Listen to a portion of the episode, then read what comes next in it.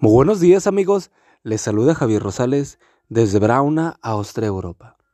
Presentando la matutina de hoy, sábado 17 de febrero de 2024.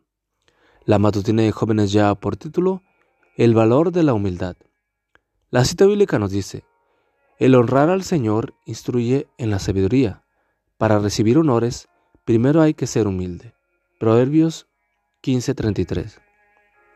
En una cultura en la que todo el mundo busca el reconocimiento y la atención de los demás a través de sus talentos y su personalidad, la humildad parece no tener cabida. Alguien podría preguntar, ¿para qué ser humilde si tengo motivos para presumir? Durante su estancia en Singapur, un genio de las matemáticas de 20 años visitó una universidad de ese país. Se le pidió que resolviera problemas complicados sin recurrir a calculadoras ni computadoras. Alguien le preguntó, ¿cuál es la raíz quinta de 6.436.343? Y en pocos segundos dio la respuesta, 23. Los profesores de la universidad alabaron al joven. Se dice que Napoleón era capaz de mantener seis secretarios ocupados escribiendo cartas simultáneamente. Comenzaba a dictar a uno, seguía con el segundo, el tercero y así sucesivamente. Finalmente, volví a tomar el hilo del pensamiento de la primera carta con el primer secretario. Por cierto, esta capacidad es notable, pero recordemos que Napoleón tenía un pésimo carácter. Tendemos a sobrevalorar los talentos de los demás en comparación de su carácter.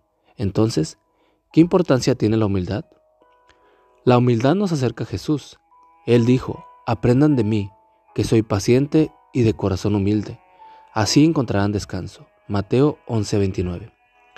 La humildad consiste en reconocer lo que somos y lo que no tenemos se lo debemos a Dios.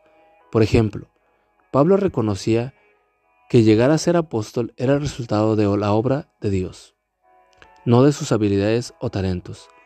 Doy gracias a aquel que me ha dado fuerzas, a Cristo Jesús nuestro Señor, porque me ha considerado fiel y me ha puesto a su servicio.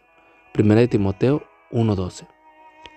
En su novela Coloquio de Perros, Miguel de Cervantes, el más grande escritor español, afirmó, La humildad es la base y fundamento de todas las virtudes, y que sin ella no hay ninguno que lo sea.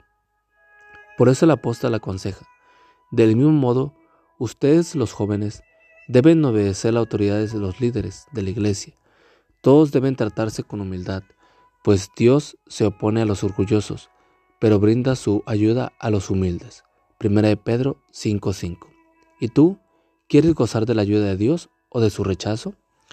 Amigo, amiga, recuerda que Cristo viene pronto y debemos de prepararnos y debemos ayudar a otros también para que se preparen, porque recuerda que el cielo no será el mismo si tú no estás allí. Nos escuchamos hasta mañana. Hasta pronto.